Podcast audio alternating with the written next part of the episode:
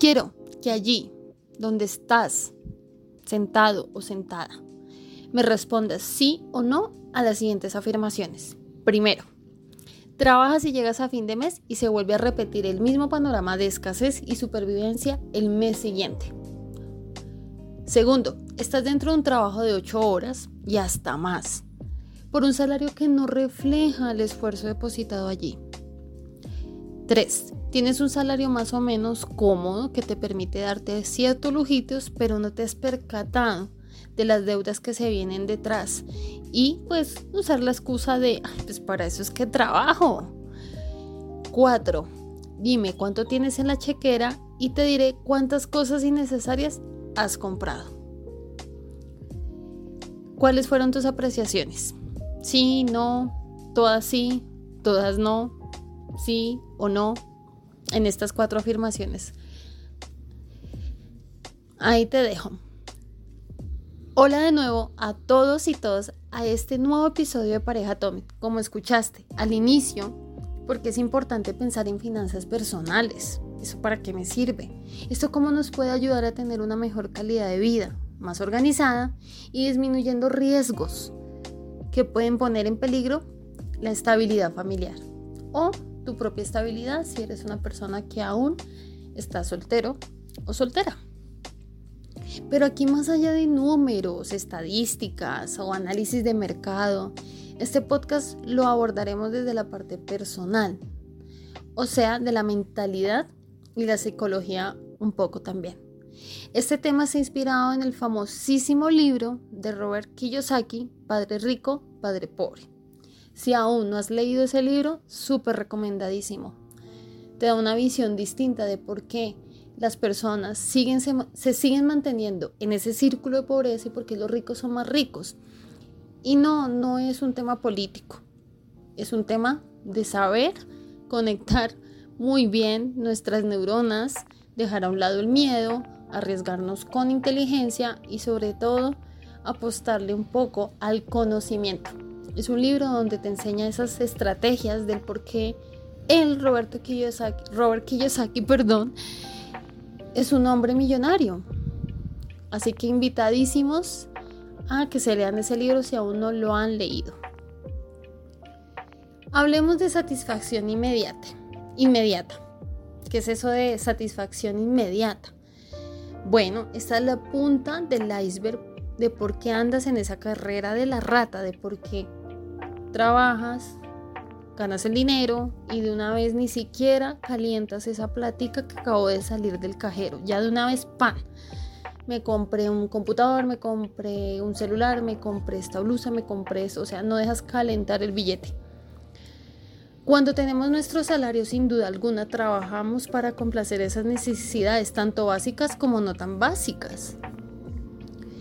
Podemos comprarnos joyas, ropa, comida, un viaje, unas vacaciones chiquitas que merecemos, bienes materiales como un carro, pero no somos muy conscientes a la hora de medir cuánto gasto devenga esos gusticos.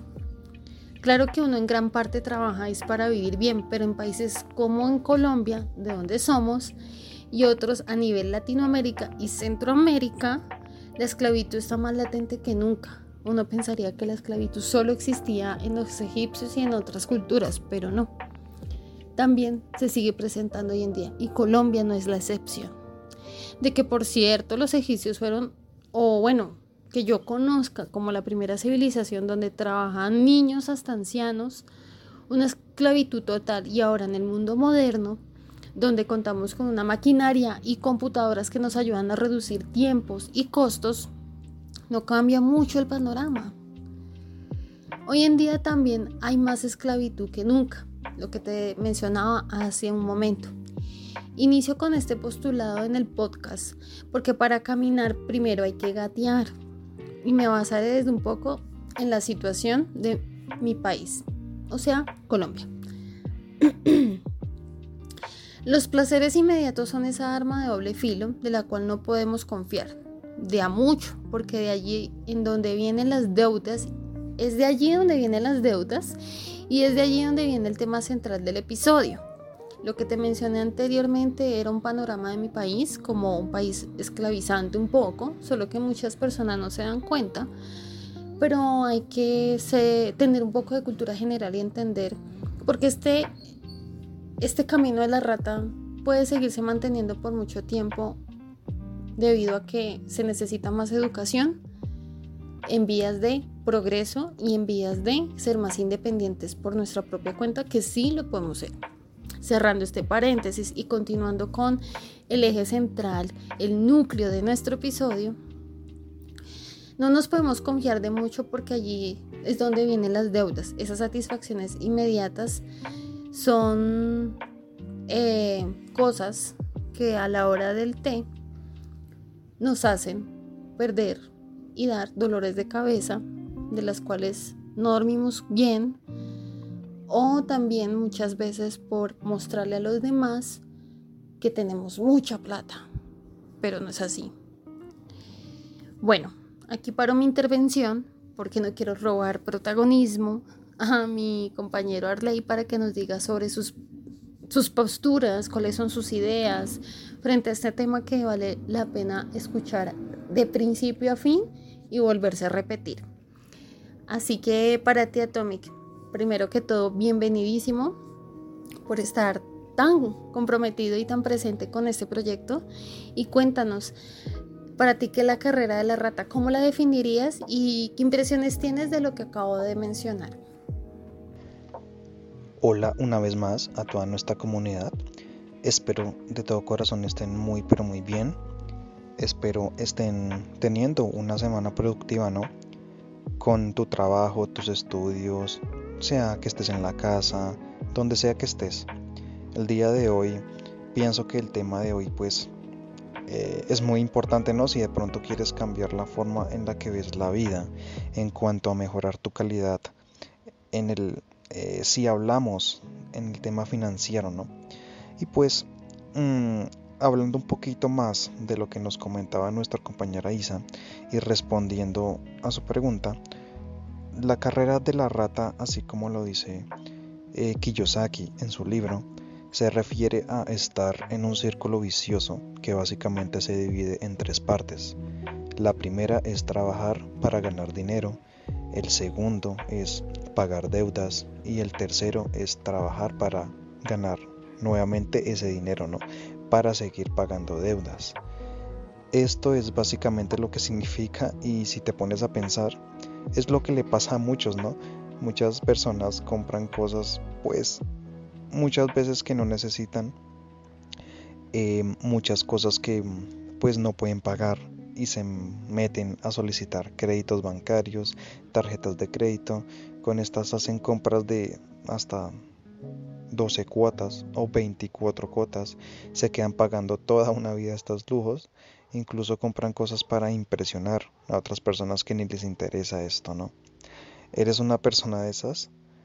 ¿Lo has pensado? Bueno, el objetivo de este podcast no es juzgar si estás haciendo alguna de estas cosas. Cada quien es libre de utilizar su dinero como le plazca. Pero el objetivo de este es ver el otro lado de la moneda, ¿no? Es ver cómo podríamos cambiar las cosas o qué consejo eh, podríamos tomar en cuenta a partir de estas reflexiones para mejorar pues nuestra vida financiera, ¿no? Recuerda que el dinero pues no da la felicidad, ¿no? Pero también es muy cierto que el dinero es muy necesario y nos puede llegar a ayudar hacer lo que queremos en la vida y eso sí trae la felicidad, ¿sí? En lo primero que tenemos que pensar, pienso yo, es ¿Estoy gastando el dinero en cosas que no necesito?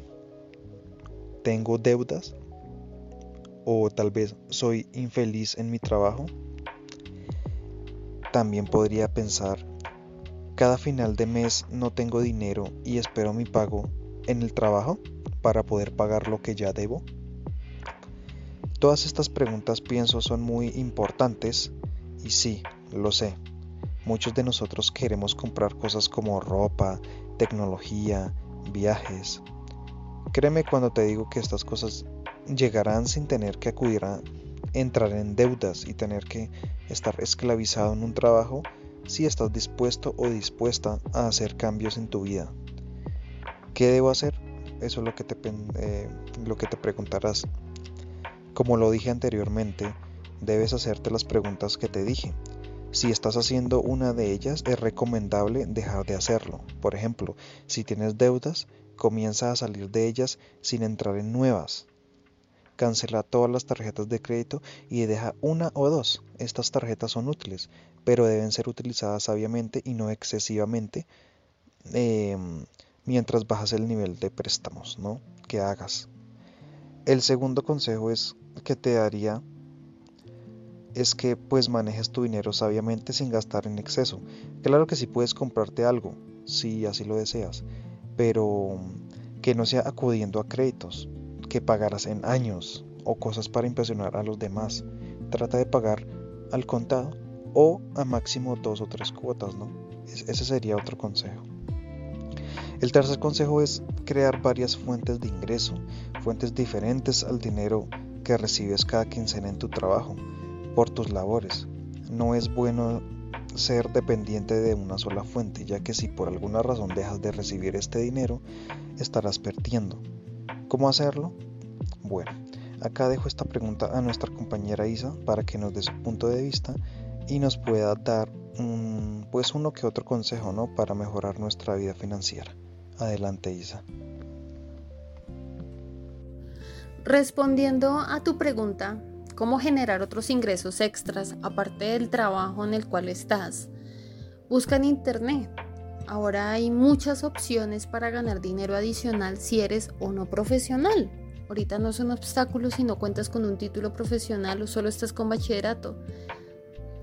Y, ¿por qué lo digo? Esto ya no es barrera como unos años atrás, gracias a la digitalización y otras herramientas con solo tener un celular, porque obviamente ahorita todo mundo, hasta algunos estratos bajos, eh, no quiero entrar en polémicas, tenemos un celular, un smartphone inteligente, tenemos acceso a internet o un computador, una laptop.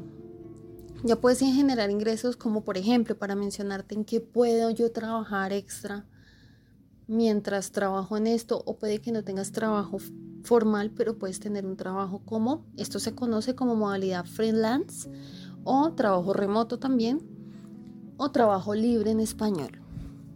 Está el marketing digital, que es el manejo de redes sociales de alguna compañía, de algún emprendimiento propio, de ayudar a otra persona a manejar sus redes sociales.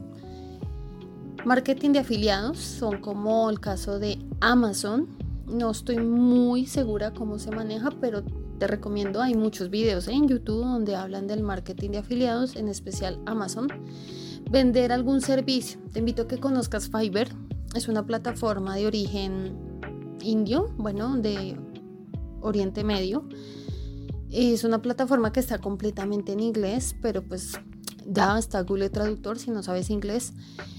Pero puedes ofrecer tus servicios a muchas personas, o sea, te pagan el servicio y es 100% digital, no tienes que entregar nada, no tienes que hacer nada manual, solo son servicios digitales como crear imágenes, logos, hacer diseños, hacer ilustraciones, hasta puedes hacer diseños para tatuadores. Con eso te digo todo, hay muchas cosas, pero se requiere mucha paciencia, mucho tiempo, porque es un trabajo como los anteriores que requieren de constancia y de que te vayas entendiendo con las plataformas.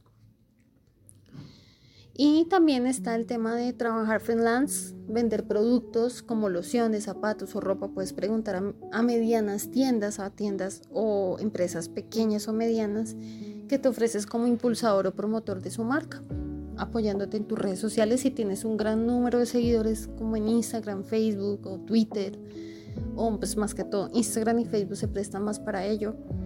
Así que estas son unas de las tantas opciones de ganar dinero extra de manera legal y segura.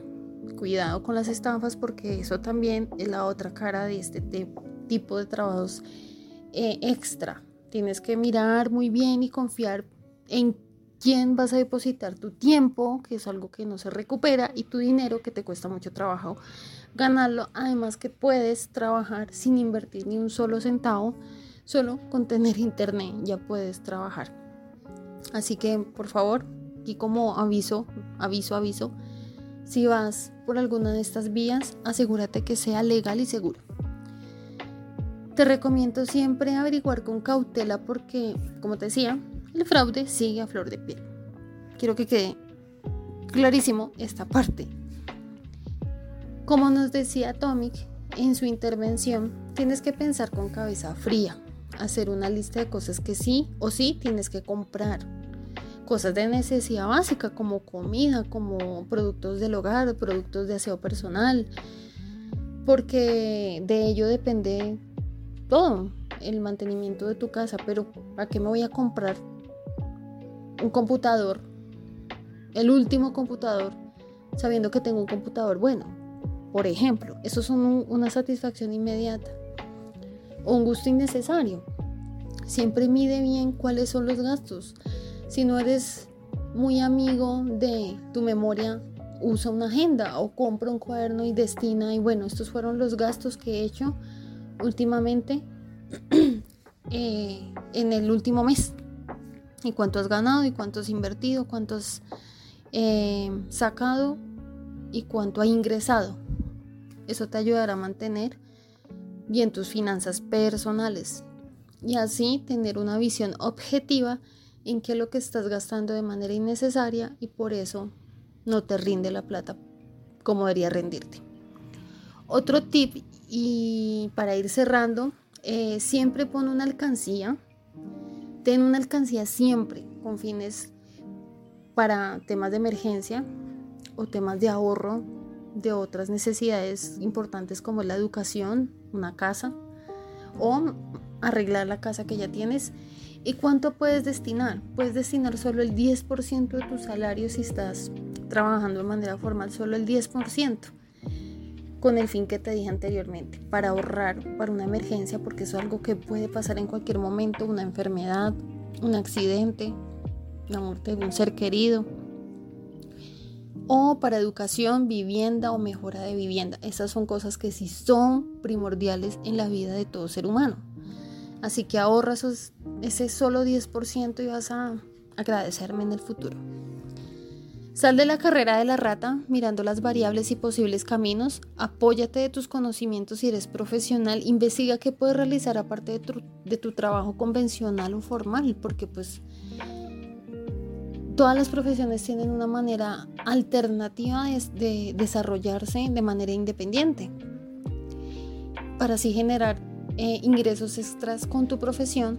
Y si no cuentas con un título profesional te pregunto qué te gusta hacer y qué, eso, qué es eso que haces con gran agilidad no saques excusas. Cualquier persona con estudios o sin estudios siempre va a ser buena en algo. Siempre tenemos un buen talento único que nos va a permitir vivir de ello. Así que te pregunto eso, ¿qué te gusta hacer y qué es eso que tú haces de una manera que te encante, que tú dices, lo hago con una facilidad? Así que te invito ya para cerrar, irme despidiendo ustedes, comunidad Atomic, que te pases por nuestro Instagram y nos sigas, nos encuentras como pareja.atomic y comenta el último post fijado que te gustó, que te gustó más de este tema tan valioso y tan importante en la vida de todo ser humano como son las finanzas personales. Me despido aquí, comunidad Atomic. Los dejo con Arley para una conclusión final. Chao, chao. Muchas gracias a ti, Isa, por, pues, por esos consejos, por esos consejos tan útiles que nos has brindado.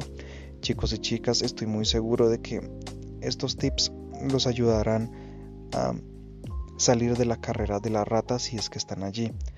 O si no están en la carrera de la rata, te habrán servido para no caer en ella. ¿sí? Con respecto con lo que decía Isa, con ahorrar el 10% de nuestro dinero está muy bien. Si en dado caso de pronto tienes muchas deudas y no alcanzas a ahorrar ese 10%, puedes empezar desde poco, por 2%, 3%, ¿sí? Todo es un proceso y con el paso del tiempo, si eres eh, juicioso o juiciosa, sé que vas a empezar a salir de deudas y vas a poder lograr el objetivo. Si puedes ahorrar más del 10% está bien. Otro consejo también para finalizar por el momento, porque este es un tema muy extenso y sería bueno traer un nuevo podcast con mucha más información sobre este tema. Mi consejo sería que no tengas todo tu dinero en una sola en, una sola divisa. Por ejemplo, no pongas tus huevos en una sola canasta.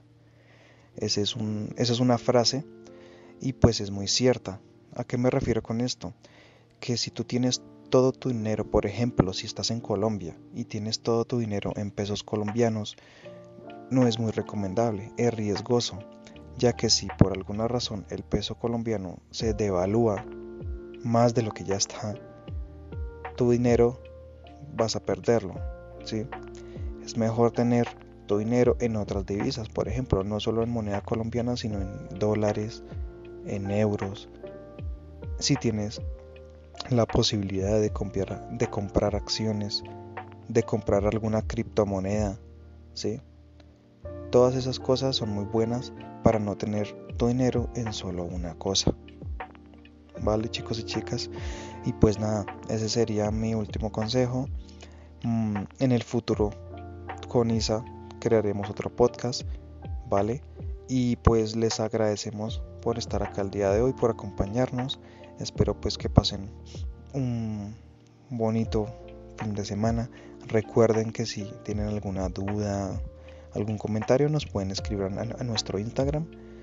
Y pues nada chicos y chicas, espero estén muy bien y nos vemos en una próxima ocasión. Adiós.